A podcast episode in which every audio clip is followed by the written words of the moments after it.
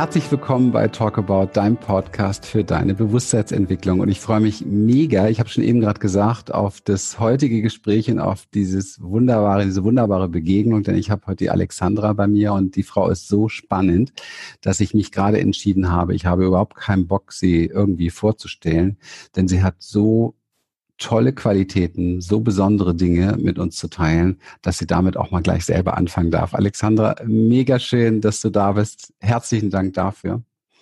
Danke, dass ich hier sein kann. Ich freue mich total. Und dann noch mit diesen schönen Intros. Kann ja fast nicht schöner starten. Es ist mir eine Ehre. Was machst du so? Wer, wer, wer ist denn die Alexandra gerade so am meisten? Das ist eine sehr gute Frage. Ich glaube, momentan darf ich mich mit der Rolle der Buchautorin identifizieren. Ich habe äh, hm. gerade mein erstes Buch mit dem Fischer Verlag geschrieben. Es kam letzte Woche raus und es ist so, dass es für mich gerade irgendwie so ein Exemplar ist, was ich aus der Druckerei bekommen habe, wie so eine wie so eine Abschlussarbeit, was man halt mal irgendwie im Copyshop schnell drucken lässt und ich mir noch gar nicht vorstellen kann, dass dieses Buch irgendwie im Handel äh, erhältlich ist. Und ähm, ich glaube, das dauert ja manchmal auch so ein bisschen, sich mit diesen Dingen dann auch so identifizieren. Und ähm, gerade freue ich mich da so ein bisschen damit an, wirklich Buchautorin zu sein. Ich bin eigentlich ähm, Fotografin. Ich habe mich mit 16 Jahren selbstständig gemacht, habe damals gesagt, ich komme in der Schule nicht an das Ziel, an das ich gern kommen würde. Ich merke irgendwie, mir fällt das alles unglaublich schwer mich da immer so anzupassen, auch mit diesem defizitären Lernstil, sage ich mal, immer auf seine Schwächen zu gucken. Ich will Fotografin werden und das mache ich und äh, habe mich dann mit 16 selbstständig gemacht, habe ganz klassisch angefangen, so meine Freundinnen zu fotografieren, bin dann irgendwann in die Hochzeitsbranche gekommen und habe mich eigentlich immer die ganze Zeit so am Markt orientiert. Was, was wollen die Leute, was wollen Brautpaare? Ich habe dann angefangen, ein Team zu bilden mit Hair- Make-up-Artisten und Weddingplanern und Filmen und allem außenrum und fotografiere eigentlich alles, was mit Menschen zu tun hat und habe dann irgendwann auch so im Hinblick auf meine eigene Geschichte so gemerkt, Mensch, ähm, diese persönliche Weiterentwicklung ist ein ganz großes Thema. Depression, Angst ist ein ganz große Wort in der heutigen Gesellschaft. Und ich war selber auch betroffen und mehrfach auch in der psychosomatischen Klinik und ähm, habe dann irgendwie so gedacht, diese Ausdruckstherapie, diese Kreativtherapie, diese Körpertherapien, das ist das, was mich so zurück in meinen Körper bringt. Und habe mich dann entschieden, die Ausbildung zur kreativen Tanz- und Ausdruckstherapeutin zu machen im Allgäu ähm, und habe da sehr, sehr, sehr viel über mich und meinen Körper gelernt und mache das jetzt ähm, im Bezug auch mit Coachings und Seminaren, dass ich einfach vor allem für jüngere Frauen, sage ich mal, so zwischen 20 und 35 ist eigentlich so die Hauptzielgruppe, sage ich mal. Ähm, mit den Menschen arbeite ich sehr, sehr viel an ihrer eigenen Selbstliebe, weil ich glaube, dass Selbstliebe was ist, was heutzutage immer mehr in den Hintergrund rückt, obwohl es so wichtig ist. Wow. Wir sprechen ja heute auch ein bisschen so über Ups and Downs und was mich total interessieren würde, gibt es in dir so ein, eine Überzeugung, einen Glaubenssatz wie so ein Mantra oder wie auch immer, wo so in dir so eine, so eine Stärkung kommt, so ein Halt kommt. Du hast einiges erlebt, hast du gerade gesagt. Du hast einige Etappen deines Lebens erlebt und die waren nicht alle nur rosig ist da etwas gewachsen, so ein Glauben, so eine Message irgendwo, so die für dich wie so eine Säule ist, wo die dich trägt oder einfach etwas, wo du dich richtig stabil dran festhalten kannst, was dir Sicherheit gibt? Also ich glaube, was das Schwierigste für mich in meiner ganzen Geschichte war, ist meine eigene Geschichte anzuerkennen. Ich glaube, dass wir ganz oft ähm, permanent äh, uns uns, unser Umfeld bewerten, die Dinge um uns herum bewerten, die Menschen um uns herum bewerten, aber wir vor allem auch uns selbst permanent bewerten.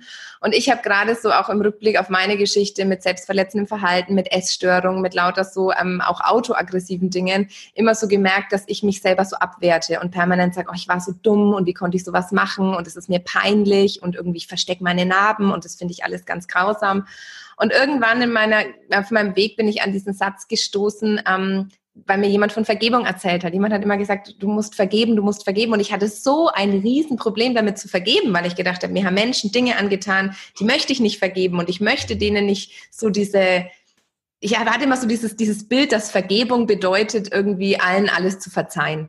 Mhm. Und irgendwann hat jemand zu mir gesagt, Alexandra, Vergebung bedeutet, ja, es darf gewesen sein. Und ja, dieser Teil aus deiner Vergangenheit darf ein Teil von deinem jetzigen Leben sein und er darf in dir drinnen einen Ort finden, an dem er gut aufgehoben ist. Und das ist so das, was mir in den letzten Jahren unglaublich viel Sicherheit gegeben hat, dass ich so gemerkt habe, ich kann aufhören, gegen mich selber zu kämpfen und ich darf all das, was zu mir gehört, meine Stärken, meine Schwächen, meine Zweifel, meine Wutausbrüche, die dürfen alle gewesen sein und die dürfen auch alle da sein. Und ich, seit ich mich wirklich ähm, in meiner gesamten emotionalen Bandbreite oder in meinem Facettenreichtum, sage ich mal, äh, auch annehmen kann, lebt sich halt viel, viel, viel einfacher, weil ich nicht mehr denke, dass ich jeden Schmerz wegmeditieren muss und ja. jede Emotion, die irgendwie in der heutigen Gesellschaft schwierig ist, irgendwie wegdrücken muss, sondern ich darf einfach alles sein. Ja, wow. Also das ist schon für mich jetzt so erste Gänsehaut-Faktor, äh, weil ähm, dieses dieses Ja, ne? Das, das mhm. fasziniert mich gerade so, weil für mich, ich wurde mal gefragt, was ist für mich die kürzeste Übersetzung für Liebe? Und habe ich gesagt, ja, ne? Zwei Buchstaben, einfach ja. ja. Also auch dieses, dieses Ja zu allem parat zu haben, ist natürlich nicht so einfach, weil wir sehr schnell im Widerstand sind mit Dingen, weil wir glauben, so oder so müsste etwas sein unter Umständen. Aber das mal loslassen zu können, bringt so viel Frieden rein, ja. Unglaublich. Und ich glaube, dass äh, in jedem von uns einfach eine, eine Heldin schlummert. Mein Buch heißt ja auch von der Magie, deine eigene Heldin zu sein, weil es ist etwas ganz, ganz Magisches, was in jedem von uns verankert ist. Aber wir haben gelernt, so viel drüber zu schütten und so viel wegzumachen und so viel irgendwie drumrum zu tanzen, dass wir selber die Heldin oder den Held in uns eigentlich gar nicht mehr wirklich entdecken und uns permanent irgendwie kleiner machen, als wir sind und anpassen in irgendwas, was aber eigentlich gar keine Norm für uns ist. Und das finde ich sehr, sehr, sehr schwierig. Und deshalb ist es in der heutigen Zeit einfach schon sehr, sehr mutig, sich auch mit mhm. seiner eigenen Geschichte zu mhm. identifizieren. Wow. Jetzt bist du ja keine 65, äh, das heißt also irgendwie muss deine Weisheit früh gewachsen sein. Solche Dinge, die, die kommen ja nicht einfach so vom, vom Himmel. Ich würde ganz gern so ein bisschen mal in deine Roots eintauchen. Wie war das? Wie, wie ist das entstanden? Wo sind da so die ersten Verletzungen gewesen? Wenn du drüber sprechen möchtest, so tief du aus immer möchtest, wie, wie bist du zu dem geworden? Wo, wie, du hast dich frühzeitig mit Sachen auseinandergesetzt, offensichtlich. Also ich bin äh, in einem sehr, sehr stabilen Elternhaus groß geworden, was aber sehr extrem, besonders und außergewöhnlich war. Ähm, bei uns war es schon immer so, dass ähm, wir sehr stark nach außen waren. Wir haben sehr viel gemacht, wir sind viel gereist. Äh, meine Eltern, ich war, bin immer finanziell unabhängig auch groß geworden. Ich hatte viel Möglichkeiten und ich habe irgendwie permanent immer ähm, diese Traurigkeit in meinem Leben vermisst. Ich hatte immer so dieses Gefühl, dass ähm, alles ist so bunt und alles ist groß und alles ist irgendwie wunderbar. Also nicht nur nach außen, sondern das war es auch in, in unserer Familie. Es wurden Sachen nie unter den Teppich gekehrt. Wir haben auch laut gestritten. Meine Eltern haben sich auch angeschrien. Ich habe da viel mitgekriegt, was ich aber immer gut auch für meinen Prozess fand, weil es natürlich in anderen äh, Elternhäusern ganz anders ist, wenn Dinge einfach totgeschwiegen werden. Und ich habe aber irgendwie ganz früh gemerkt, dass mir dieser dieses, dieses Gleichgewicht fehlt zur Traurigkeit. Und ähm, meine Eltern hatten da auch schwierige Phasen, wo ich ziemlich früh schon mit konfrontiert wurde, ähm, da viel auch mit eingetaucht bin und irgendwie permanent immer versucht habe, diese Lücken zu füllen. Ich habe immer die Defizite gesucht und habe versucht, was auszugleichen, habe versucht, meine Eltern zu regulieren, in irgendwelche Rollen zu tauchen, die irgendwie sinnvoll Dinge ergeben und hatte sehr, sehr ähm, früh immer wieder dieses Gefühl, ich möchte mich so gern mit meiner Traurigkeit verbinden, aber darf es nicht. Mhm. Und ähm, bei mir war es auch so, dass ähm, ziemlich früh, ich weiß gar nicht mehr, ich sage immer irgendwann so zwischen sieben und neun, äh, Missbrauch stattgefunden hat. Und da muss ich gleich sagen, es läuten immer so bei allen Leuten die, die Alarmglocken. Das heißt, irgendwie Missbrauch bedeutet sofort Vergewaltigung. Das kann ich in dem Fall nicht immer 100% unterschreiben, weil einfach Missbrauch auch emotional, auch verbal, auch einfach in ganz anderen Beziehungen auf ganz andere körperliche Ebenen einfach stattfinden kann und man da auch von Missbrauch sprechen darf. Ähm, und das war so für mich, dass ich so dachte, ich habe da was, was ich irgendwie in mir selber verschließe. Ich möchte mit niemandem drüber sprechen. Ich möchte meinen Eltern nicht zur Last fallen. Die haben gerade selber irgendwie eine schwierige Phase. Ich habe alles in mich reingefressen, bin dann relativ schnell in die Essstörung gerutscht, um dann einfach auch so meine eigenen Themen zu regulieren und, ähm, und mein Kontrollbedürfnis natürlich auch irgendwie auch zu stärken und habe immer gedacht, ich bin nicht richtig, wie ich bin ich merke, ich habe da irgendwie so eine, heute spricht man von Hypersensibilität oder ähm, hochsensibel sein. Ich habe da irgendwie so eine, eine Fähigkeit, Nuancen und, und Zwischenfrequenzen zu spüren und habe aber, anstatt die für mich zu verwenden, permanent im Außen rumgedoktert und habe mir wirklich die schlimmsten Freunde gesucht, die die besten Wegweiser jetzt auch für mich waren, aber von drogenabhängig und mehrfach missbraucht im eigenen Elternhaus und ich habe permanent mir immer diese Problemfälle gesucht, um mich selber gebraucht zu fühlen und habe aber eigentlich nicht gemerkt, dass ich damit total auf dem Abgrund zurase. Hm. Das war so der, der erste Teil meines Lebens. Dann habe ich irgendwann einen Partner gefunden, wo ich total glücklich war. Wir sind äh, ziemlich schnell zusammengezogen und ich habe so gedacht, jetzt stehe ich so in der, in der Blüte meines Lebens und alles ist wunderbar. Und dann ist ziemlich spontan und schnell mein Papa krank geworden und auch innerhalb von zwei Monaten verstorben. Mein Papa war so mein Held, mein, mein Leitbild auch in meinem Leben und er hat eine sehr, sehr innige Bindung. Und dann hat es mein ganzes Leben wirklich komplett durcheinander gebeutelt. Ähm, ich habe dann erst verstanden, wie es wirklich ist, wenn, wenn ein Mensch stirbt, wenn man jemanden aus seinem engsten Kreis auch verliert. Ich hatte immer so dieses Bild, jemand stirbt und die Welt bleibt stehen. Und die Realität ist, die Welt dreht sich weiter und das ist viel schlimmer. Das ist alles genauso, wie es immer war, nur irgendwie in dir ist irgendwas anders, mhm. was sich einfach verändert hat. Und ich habe auch in dem Sterbeprozess, ich habe meinen Papa auch beim Sterben begleitet bis zum letzten Atemzug und habe auch gemerkt, ähm, so eine Person stirbt nicht von heute auf morgen, die stirbt in mehreren Facetten. Mhm. Und danach ist mein Körper komplett eskaliert. Ich habe nämlich äh, nicht trauern können, ich habe nicht weinen können. Ich habe gesagt, ich bin stark, ich muss weiterkämpfen, ich kämpfe für meine Familie, ich muss mich um meine Mama kümmern, meinen Bruder, ich muss mein Business machen. Ähm, ich habe mich sehr früh auch schon selbstständig gemacht und dann kam der Bandscheibenvorfall, dann kam die Herzmuskelentzündung, dann kam die chronische Nierenbeckenentzündung, dann kamen Panikattacken, Hautausschläge und irgendwann saß ich dann in der Klinik und ein Schulmediziner hat zu mir gesagt, was ist denn eigentlich bei dir passiert im letzten halben Jahr? Und dann habe ich so gedacht, okay, jetzt muss ich mal ein bisschen genauer hinschauen und plötzlich war es logisch, warum mir schwindlig ist, warum ich Panik habe, mhm. warum diese ganzen körperlichen Symptome eigentlich gerade so laut werden. Wow, da steckt jetzt sehr viel zwischen den Zeilen drin und ähm, ich habe jetzt so spontan Lust, ähm, mit dir mal ein Miniseminar zu kreieren. Und zwar, stell dir einfach mal vor, du ähm, würdest ähm, deine Learnings in so einer Kurzform sozusagen zusammenpacken, wirklich in so einem Miniseminar für den wertvollsten Menschen, den es in deinem Leben gibt. Keine Ahnung, eine eigene Tochter beispielsweise oder eine Wahnsinnsfreundin oder so etwas. Also wirklich so, so eine, so eine Essenz aus dem Ganzen.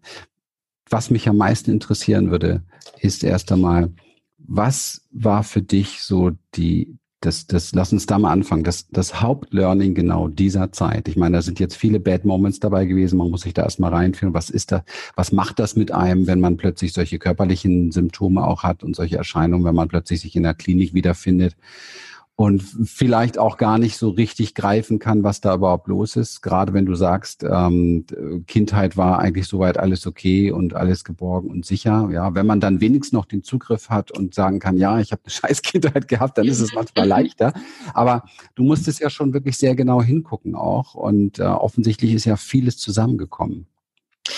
Ich erinnere mich das sehr extrem nach meinem ersten mhm. Klinikaufenthalt saß ich irgendwann zu Hause und ich habe das, das große, äh, große Glück, dass ich seit meinem neunten Lebensjahr jeden Tag Tagebuch geschrieben habe. Und ich habe mich mhm. hingesetzt und habe im Wohnzimmer alles ausgebreitet, alle Tagebücher, alles an, an Papier, an Stiften und habe versucht, mein komplettes Leben rückblickend wieder zu, miteinander zu verbinden und zu sagen, okay, warum habe ich denn jetzt das Bedürfnis, für meine Mama da zu sein, weil mein Papa damals nicht für sie da sein konnte und ich damals schon versucht habe, da was auszugleichen. Was macht es heute mit meinen Beziehungen? Ich habe versucht, alles zu verbinden, weil ich plötzlich so Bock einfach hatte, mein eigenes Leben auch mehr so zu verstehen und daran zu wachsen.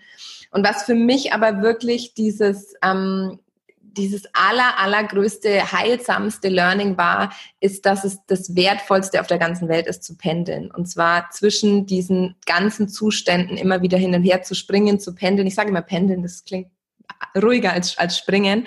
Und das Leben besteht einfach aus diesen Situationen. Es ist nicht so, dass ich morgens aufwache, mich super fühle, den ganzen Tag super drauf bin, abends super ins Bett gehe, sondern ich kann ja wirklich diese intensive Positivität ja auch nur leben, wenn ich das Negative kenne.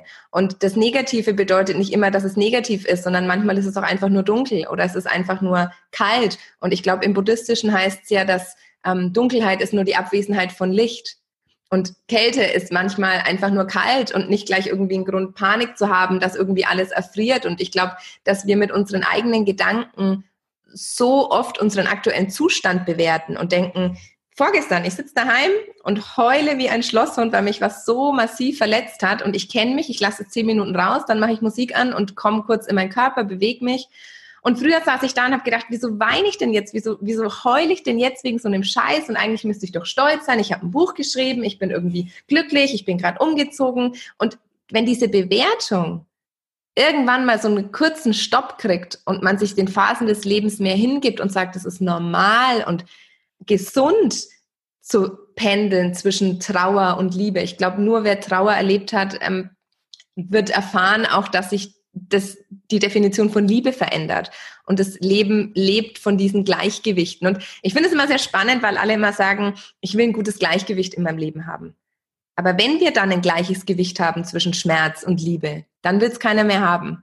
Und ich glaube, dass dieses, dieses Wort, ich, ich interpretiere das immer eher so wie so ein Seiltänzer, der sich, der sich ausbalanciert, der mal mehr auf die eine Seite kippt und dann wieder auf der anderen Seite Halt sucht. Und das ist für mich das größte Learning und auch in meinen Seminaren, dass wenn man das verstanden hat, dass Veränderung immer Wachstum bedeutet und dass Probleme keine Probleme sind, sondern Herausforderungen, dann macht es einen so viel mehr ruhiger, weil man lernt, auf diesen Wellen des Lebens zu surfen. Mhm.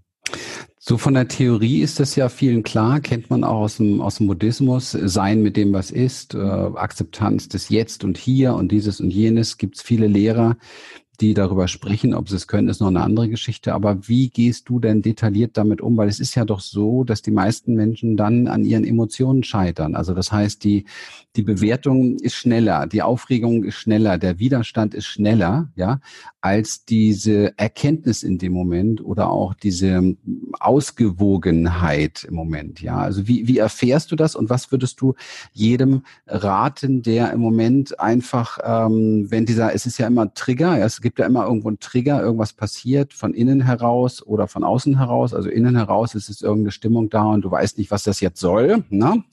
Oder von außen, es kommt jemand jemand und tut dir scheinbar etwas an und ähm, dann Peng, ne? Geht's mhm. los.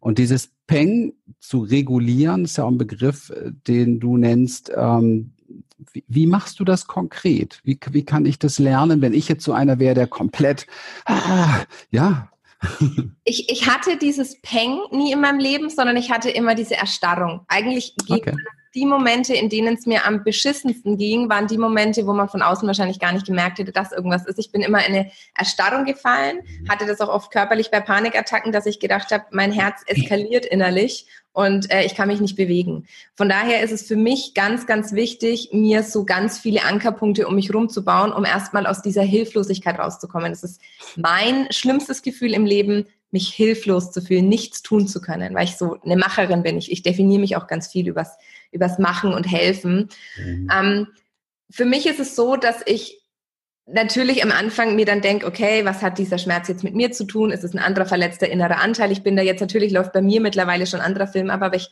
kann mich sehr, sehr, sehr gut an die Momente noch erinnern, wo ich denke, jetzt bringt mir dieses ganze Therapeutengedöns eigentlich auch nichts, weil es tut einfach nur scheiße weh für mich ist es Berührung. Ich lege mir wirklich meine Hand auf mein Schlüsselbein. Für mich ist mein linkes Schlüsselbein die verletzlichste Stelle an meinem Körper und versuche in Kontakt mit mir zu gehen. Weil umso mehr ich erstmal aus diesem Gedankending rausgehe, wir denken unsere Gefühle, wir denken, es ist Wut, aber eigentlich ist es Schmerz, ähm, versuche ich über die Berührung ähm, mich selbst zu spüren.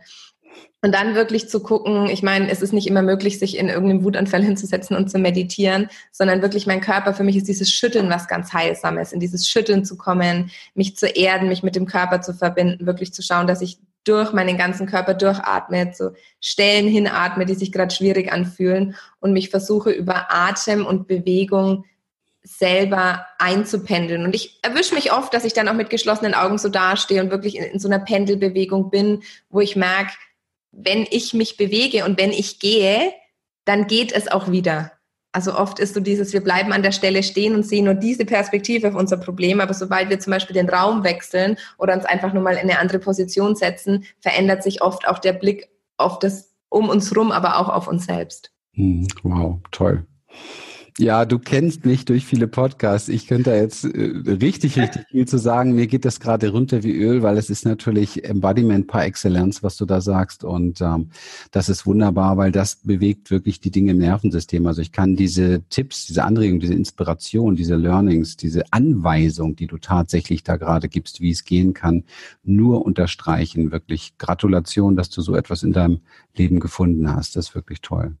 Ich glaube, es war bei mir wirklich die Ausbildung zur kreativen Tanz- und Ausdruckstherapeutin. Ich habe damit angefangen, als ich selber noch Patient in der Klinik war. Das erste Wochenende mhm. hat sich da noch überschnitten. Mhm. Und ich habe wirklich gemerkt, dass das so viel mehr ist, als immer nur im Kopf zu versuchen, zu verstehen, zu analysieren, zu reflektieren. Und manchmal hast du irgendwie im Kopf was verstanden und dann gehst du in die Bewegung damit und denkst so, es fühlt sich komplett anders an, wenn ich meine Arme ausbreite oder wenn ich mein Herz schütze. Es fühlt sich anders an, wenn ich nach unten mich bewege oder nach oben. Wie, wie kann das alles zusammengehören? Was, was will mein Körper mir eigentlich sagen? Und ich glaube, dass wir im Ausdruck einfach so ein unglaublich großes Potenzial haben. Die einen machen Musik, die anderen machen Kunst, die anderen schreiben, andere fotografieren. Also es gibt irgendwie so viele verschiedene Bereiche, sich auszuprobieren. Nur wir haben oft so, ich glaube, Angst davor, uns mit dem zu konfrontieren, was da in uns ist, weil wir vermutlich schon wieder Angst haben, dass es nicht gut genug ist oder so. Und das ist einfach das, was uns selber so oft blockiert. Ja, absolut. Wow, schön. Wenn du, wenn wir das so ein ganz bisschen verlassen und du blickst mal so auf die Menschen, die du kennst, vielleicht noch darüber hinaus, die Welt, so wie du die Menschen siehst, was glaubst du, was ist so das Wesentlichste im Leben? Für mich ist es definitiv Liebe und Leichtigkeit. Das ist so, ich habe so diese, diese, diesen Fokus seit einem knappen Jahr jetzt vielleicht, dass ich sage, ich möchte, dass sich alles in meinem Leben leicht anfühlt und alles, was sich nicht mehr leicht anfühlt, mache ich auch nicht mehr. Es ist natürlich nicht so, dass ich jetzt keinen Haushalt mehr mache oder diese und Dinge. Keine Buchhaltung. Genau, keine Buchhaltung mehr, wenn ich es mir manchmal wünschen würde. Aber ich glaube, wir, wir, kennen das ganz oft, dass wir ähm, uns mit Menschen treffen, obwohl wir eigentlich gar keine Lust drauf haben. Und dass wir ans Telefon gehen, obwohl wir eigentlich innerlich schon spüren. Und es ist ja nicht ein Gedanke, das könnte jetzt doof werden, sondern es ist oft so, im Brustkorb schon so ein, ich will das gerade eigentlich nicht. Und deshalb ist, glaube ich, diese Leichtigkeit ähm, was, was ich ganz, ganz, ganz, was ganz wesentlich in meinem Leben ist. Und für mich funktioniert in meinem Leben nichts ohne Wertschätzung. Ich finde Wertschätzung ähm, auch auf die Welt betrachtet, Wertschätzung für, für andere Menschen, Wertschätzung auch, ich bin total naturverbundener Mensch, auch ich finde es grausam, was gerade mit der Erde passiert. Ich habe da richtig auch so einen Weltschmerz immer in mir drinnen, dass ich denke, wann wachen diese Menschen auf? Wir nehmen uns so viel von der Welt an, an, an Urlaub am Meer, Sonnenlicht irgendwie, um uns zu bräunen, um uns aufzutanken. Aber wir werfen unseren ganzen Müll einfach dahin und achten einfach so schlecht auf diese ganzen Ressourcen diese, dieser Erde. Und das ist was, ähm, wenn wir da alle ein bisschen mehr Wertschätzung, Liebe und Leichtigkeit hätten, hm. dann wäre die Welt vielleicht ein bisschen hm. Schön, schön, schön. Liebe, ähm, Mini-Workshop. Wie können wir denn alle mehr Liebe lernen? Ich glaube, die Liebe zu lernen beginnt auf jeden Fall bei einem selbst. Ähm, ich weiß, das ist, für mich ist es mittlerweile schon ein ganz ausgelutschter Satz eigentlich, dieses, äh, nur wenn du dich selbst liebst, kannst du auch andere lieben. Nur wenn du mit dir gut in Beziehung bist, dann kannst du gut in Beziehung mit anderen sein. Zu mir hat neulich eine Seminarteilnehmerin gesagt, du hast irgendwann mal gesagt, behandle dich selber so, wie du deine beste Freundin behandeln würdest. Das war so ihr Life Changer. Und ich glaube, das ist es auch. Ähm, sich selber mit Liebe zu umgeben, ist in der heutigen Zeit sehr, sehr schwierig teilweise schon, weil wir als eingebildet ähm, gelten oder als egoistisch irgendwie wirken. Bei mir ist es zum Beispiel so, ich laufe hier durch die Wohnung und es hängen überall Bilder von mir selber. Es hängen Bilder aus meinen schönsten Momenten an der Wand. Ich sehe irgendwie da drüben gerade Ausflüge in die Dolomiten oder Hubschrauberflüge über Neuseeland, wo ich so denke, und wenn ich hier sitze und mir wächst alles über den Kopf, dann verändere ich meinen Blick ein bisschen nach da drüben und sehe irgendwie wieder, Mensch, was hast du eigentlich schon geschafft? Was hast du schon erlebt? Ich ähm, habe mir wirklich auch in meinem Schlafzimmer so einen wirklichen Tempel eingerichtet, wo nichts drinnen ist außer das Bett und einfach ähm, Dinge, die gut für mich sind. Ich habe so einen Altar auch zu Hause, wo ich sage, das sind Sachen, die mir viel be bedeuten. Das sind Schmuckstücke aus der Familie oder Bilder oder Karten von Menschen, die mir, die mir wichtig sind. Und ich umgebe mich den ganzen Tag eigentlich ähm, mit Liebe, weil ich glaube, dass wir in unserem eigenen Zuhause, was ja eigentlich auch so unser Rückzugsort ist, oft die Dinge so einrichten, wie es gerade im Trend ist oder irgendwie halt die Sachen hinstellen, wie halt irgendjemand sagt, dass es gut ist oder das, die mich im Möbelhaus eben beraten. Aber gerade wenn man sich zu Hause, wenn man sein Zuhause auch als Tempel und als Oase sieht, kann man sich mit so vielen Kleinigkeiten ähm, permanent mit Liebe umgeben. Es sind motivierende Sprüche, die ich dann immer so, in, ich ziehe morgens immer eine Karte und die hänge ich dann an die Wand und dann hängt die da mit irgendeinem inspirierenden Spruch. Und dann ist es wirklich so, dass wenn dieser Spruch bei mir verinnerlicht ist, dann fällt die Karte auch von alleine ab. Die weiß dann genau, wann es vorbei ist. Und allein diese Kleinigkeiten, auch in meinem Auto, wenn ich sitze und ich klappe irgendwie so die, die Sonnenblende runter, ist da schon wieder eine Karte mit irgendwie immer wieder so Impulsen, die mich daran erinnern, ich bin wertvoll, ich mhm. bin gesund, dieser, dieser Glaubenssatz, ja, wir definieren, definieren uns heutzutage auch ganz viel über Krankheit, dieses gerade auch mit meiner Geschichte, ich bin gesund, ich habe einen gesunden Körper, sich das immer wieder zu verinnerlichen, hat so viel mit Liebe zu tun, die du dann natürlich auch ganz anders an dein Umfeld weitergibst. Mhm. Jetzt sind ja viele, viele Menschen ähm, haben echt ein Problem. Also wenn ich habe jetzt gerade gehört, du hängst dir Bilder auf von dir selber. Ich finde das super, super cool. Ich weiß, dass viele Menschen froh sind, wenn sie keine Spiegel mehr zu Hause hängen haben. Also es ist tatsächlich oft der Körper und das eigene, so wie man sich wahrnimmt, wird sehr viel abgelehnt. Gibt es da eine Idee, die du weitergeben möchtest, wie solche Menschen das vielleicht ähm, lernen können, wie sie es ändern können, da mehr Zugang finden zu sich selber? Ich kann das super, super, super gut verstehen, weil mir ging es ganz genauso in meinem Leben. Ich fand mich immer zu dick oder zu dünn. Ich fand mich immer ähm, dadurch auch durch die Essstörung auch, du kriegst irgendwie dann Haare an Körperstellen, wo du denkst, wo kommen denn die Haare jetzt irgendwie her? Man entwickelt so einen Flaum natürlich auch als Schutz vom Körper. Ich mhm. fand mich immer irgendwie dann zu haarig. Ich fand irgendwie, ich hatte unfassbar schlechte Haut, auch noch vor zwei Jahren und ähm, habe ganz viel auch immer gekratzt und so und ich konnte mich selber nicht anschauen. Ich wollte mich nie im Spiegel sehen. Ich bin nie ins Freibad. Ich habe mich wirklich auch geschämt einfach für mich selber. Und ich habe irgendwann diesen Satz gehört, du solltest deinen Körper für das lieben, was er kann und ihn nicht dafür bewerten, nachdem er für das, was er aussieht. Und das war für mich so, dass ich gedacht habe, okay, ähm, wenn ich mich permanent frage, was die anderen über mich denken, dann sollte ich mich vielleicht mal fragen, was ich über mich selbst denke. Und wenn ich permanent immer hoffe, dass die anderen mir Komplimente machen, dann muss ich vielleicht erstmal anfangen, mir selber Komplimente zu geben. Gerade weil wir eben immer versuchen, im Außen das zu kriegen, was wir im Innen brauchen. Und äh, das funktioniert einfach nicht. Und ich habe wirklich ganz pragmatisch damit angefangen, mir Anker zu setzen. Ich habe mir so Dinge ähm, geschaffen, wie zum Beispiel jedes Mal, wenn ich durch einen Türrahmen durchgehe, sage ich mir, ich liebe mich. Hm. Jedes Mal, wenn ich eine Klospülung hm. drücke oder eine Türklinke betätige, sage ich, ähm, ich bin gesund. Ähm, und habe mir wirklich so versucht, auch wenn es mich oft dann gelangweilt hat und denkst dir dann natürlich nach der siebten Tür, ich liebe mich, ich liebe mich. so, und natürlich irgendwann hm. nervt es auch, aber es darf ja alles da sein es war für mich so der Einstieg. Dann habe ich es wirklich so gemacht, dass ich mich regelmäßig zwei, dreimal die Woche für fünf Minuten nackt vor den Spiegel gesetzt habe. Teilweise hatte ich die Augen zu, ähm, irgendwann konnte ich sie kurz aufmachen, dann habe ich irgendwie angefangen, mir auch mal so zu sagen, du bist schön, dann hat man irgendwie so seinen Speck in der Hand und sagt, ja, ich bin schön, ich bin schön, ich bin schön. Und irgendwann kommt es dann aber auch anders einfach aus einem raus. Und ich habe gemerkt, umso mehr ich wirklich hinschaue und umso mehr ich mein Hautbild auch betrachte, desto weniger muss meine Haut irgendwie um Aufmerksamkeit schreien. Es ist wirklich nur durch diese einfachen Dinge meine komplette Akne zurückgegangen. Ich habe sehr, sehr viel auch abgenommen in den letzten Jahren, ähm, weil ich mir immer wieder selber eingeredet habe, dass ich gesund bin, dass ich schlank bin, dass ich einen guten Körper habe. Und wenn du das selber wirklich verinnerlichst für dich und das immer wieder trainierst, es ist Arbeit. Das ist kein Zuckerschlecken, ich stelle mich von Spiegel und sage, alles ist schön, sondern es ist Arbeit. Aber wenn du das in deinem Kopf verstanden hast und wenn du dieses Gefühl gefühlt hast, dann wirst du so leben, als hättest du einen gesunden, schlanken Körper. Dann nimmst du öfter die Treppe, dann ernährst du dich anders, dann trinkst du auch mal ein Glas Alkohol, aber du wirst danach Wasser trinken, um einfach deinen Körper auch wieder so feinfühlig für ihn zu sein.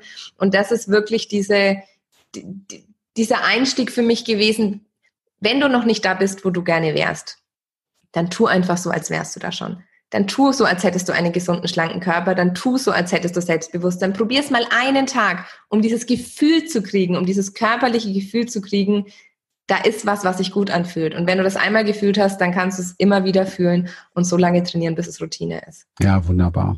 Absolut. Also zentralstes Thema überhaupt, bei uns ja auch unsere Arbeit.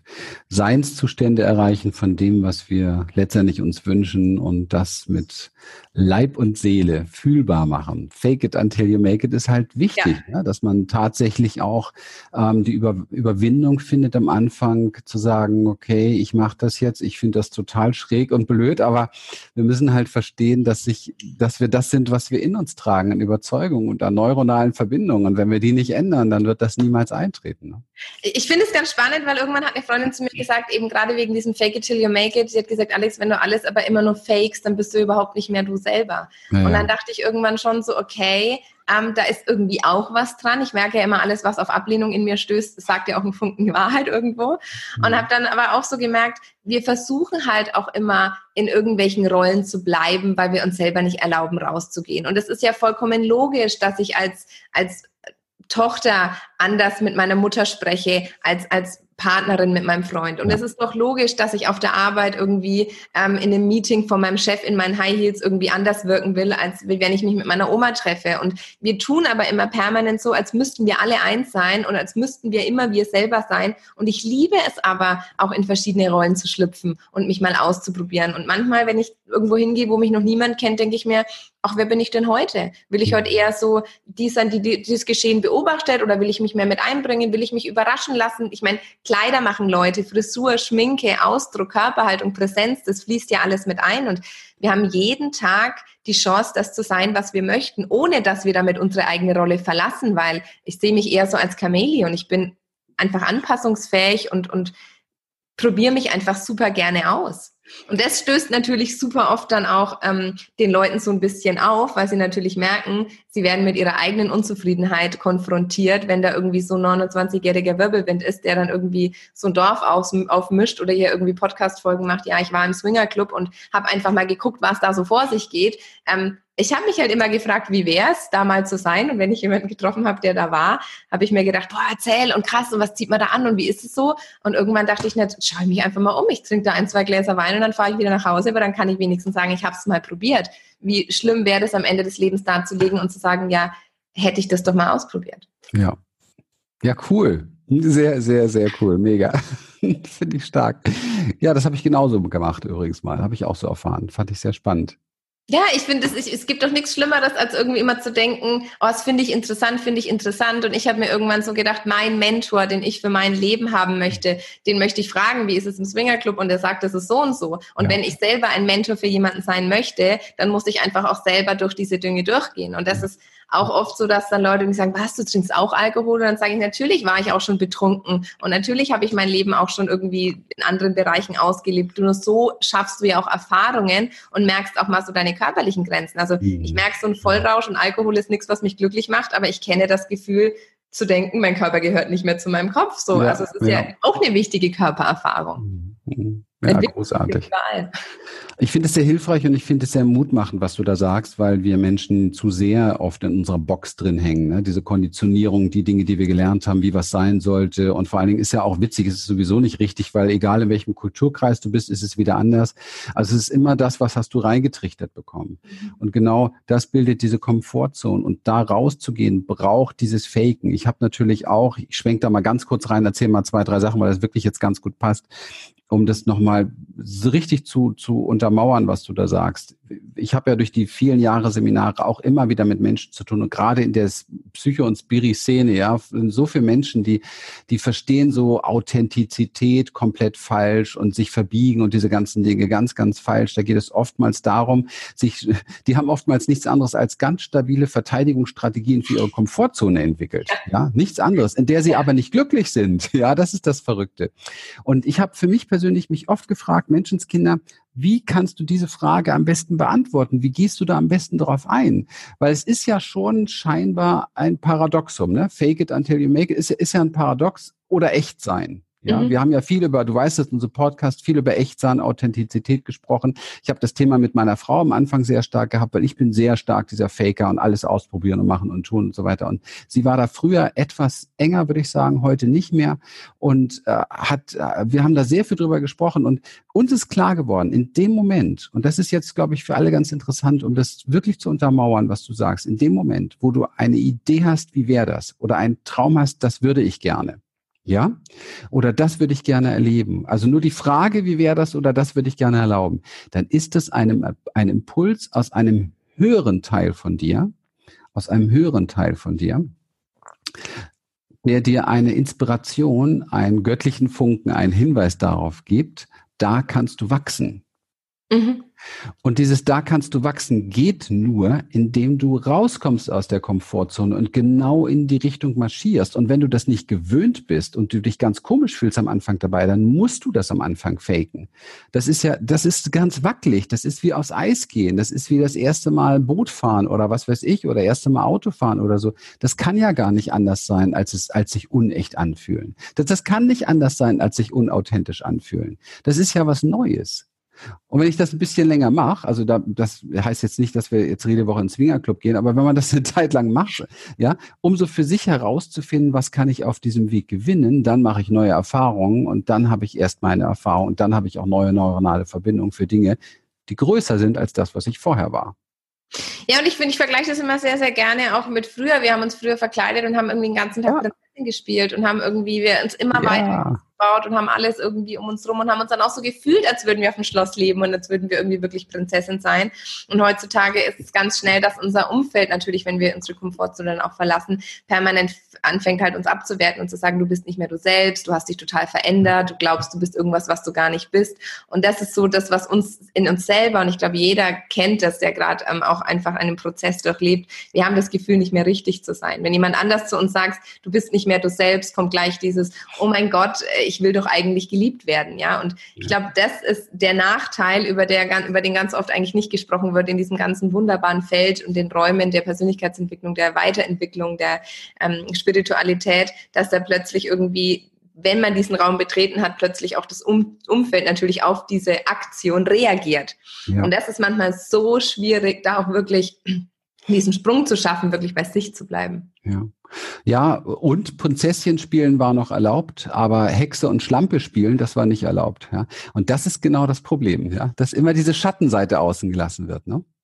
Voll. Und das, ich meine, Schattenarbeit war ein ganz großer Teil äh, meiner Ausbildung. Äh, wir haben da sehr, sehr viel gemacht, in verschiedene Rollen schlüpfen, wirklich auch mit, mit Medien, mit Objekten einfach in Kontakt gehen, sich ganz auch mit seiner eigenen Körperhaltung auch mal wirklich zu beschäftigen. Ja, wir sind irgendwie fünf Minuten durch den Raum gelaufen, jemand anders hat unsere Bewegungsabfolgen äh, analysiert, aber ganz wertfrei einfach mal gesagt, wie, wie wirke ich auch, wenn ich mich zu unterschiedlicher Musik bewege, wie ist mein Tanz, wie ist da mein Ausdruck ähm, und Bewegungsanalysen auch zu machen. Und ich habe da so gemerkt, krass, ich kann, ich, ich bewege mich in unterschiedlichen Klamotten ja auch anders. Und das ist ja total normal, wenn ich jetzt auf einer Hochzeit stehe und ich habe ein schönes Abendkleid mit einer Hochsteckfrisur an, dann werde ich mich anders bewegen, wie wenn ich im Schlafanzug durch die Wohnung laufe. Und deshalb ist es auch so wichtig, jede seiner Facetten oder viele seiner Facetten einfach immer wieder mit neuem Leben zu füllen. Weil sonst bleiben wir irgendwie auf dieser Konstanten die ganze Zeit hängen und laufen vor und zurück, aber wir haben keine Berge und Täler und eigentlich besteht unsere Persönlichkeit ja vor allem aus den Bergen und Tälern. Wow, super. Toll. Was ist so dein derzeitiges Passion-Projekt? Was ist es, was am meisten brennt in dir? Ich habe jetzt ähm, im Februar mein erstes Selbstliebe- und Yoga-Retreat in Holland. Das ist gerade so, wo ich sage, Mensch, da, das, da geht so mein ganzer Fokus hin. Ich habe viel immer im Business-Bereich auch gemacht mit äh, Wochenseminaren in den Bergen, ähm, wo wir viel an Business- und Persönlichkeitsentwicklung gearbeitet haben. Und jetzt habe ich wirklich gesagt, ich möchte so ein Weiblichkeitsretreat machen, möchte über Weiblichkeit, Sexualität. Ich bin ein sehr großer Fan ähm, von Aufstellungsarbeit auch, ähm, Familienaufstellungen nicht so wirklich, aber wirklich diese, diese Dinge zu verräumen, aus anderen Perspektiven zu betrachten. Wir möchten da einfach eine Woche wirklich super gesund essen. Wir haben den Koch dabei, möchten ich möchte Frauen auch fotografieren in ganz unterschiedlichen Facetten, möchte da auch mit jeder so individuell arbeiten und möchte einfach ganz intensiv mit dem Körper und mit dem, mit der Seele in so einen Kontakt kommen, wo die Menschen wirklich sagen, und jetzt passiert was in mir drin. Das ist nicht immer nur, ich muss zu Vorträgen gehen und mir diesen Mindset holen und ganz viel mitschreiben, mhm. sondern ich glaube, heutzutage steht eh alles in Büchern oder im Internet. Die Leute wollen es einfach erleben. Ja. Und ähm, das ist gerade so mein, mein Herzensthema. Großartig. Wahnsinn. Auch für mich jetzt ein sehr, sehr schöner Abschluss, weil das ist etwas, was was bringt. Das bringt Menschen in Bewegung, in die Umsetzung. Wow. Wie genau findet man alles über dich? Du hast einen wahnsinnig tollen Podcast, du hast einen super Instagram-Kanal. Erzähl uns mal ein bisschen was. Wie, was, was sollte ich jetzt tun, wenn ich, wenn ich mehr will von dir? Am besten, man googelt einfach Frau Herz. Ich glaube, da gibt's alles. Ich habe unter www.frauherz.de meine Website mit allen Terminen. Unter ähm, www.frauherzfotografie.de findet man alles zu den, zu den äh, Fotoshootings und zu, den, zu, den, zu der Arbeit auch aus dem Fotografischen, weil ich auch oft so The ähm, Therapie und Fotografie gerne verbinde. Ansonsten der Podcast unter Frau Herz, Instagram in den Stories erzähle ich immer ganz viel, auch so kleine Tipps aus dem Leben. Habe mich gerade so mein Fokus ein bisschen auch auf Selbstliebe eben in den eigenen vier Wänden so spezialisiert. Wir bauen hier gerade um und räum, räum, renovieren, räumen um und dann nehme ich immer auch so ganz viel mit, was man einfach auch für zu Hause schnell umsetzen kann. Und von daher freue ich mich gerne über Besuch auf meinen Kanälen. Toll, Alexandra. Vielen, vielen Dank. Was für eine schöne Begegnung. Sehr, sehr viel spannende Inspirationen. Ähm, sehr viel Mehrwert. Vielen, vielen Dank, dass du die Einladung angenommen hast, dass wir das zusammen machen durften. Toll. Vielen herzlichen Dank dir. Sehr, sehr gerne. Ja, ihr Lieben, ich denke, es hat euch mit Sicherheit gut gefallen. Ich äh, würde mich riesig freuen, wenn ihr die Folge weiterempfehlt, wenn ihr schaut auf, äh, Insta äh, auf Instagram, sage ich jetzt schon, auf iTunes, uns eine schöne Bewertung zu geben für diesen Mehrwert, für diesen Input, dass sehr, sehr viele Menschen diese Stories hier finden. Und ähm, vielen Dank vor allen Dingen für die Treue und äh, für deine Lebenszeit hier heute. Bis zum nächsten Mal. Tschüss.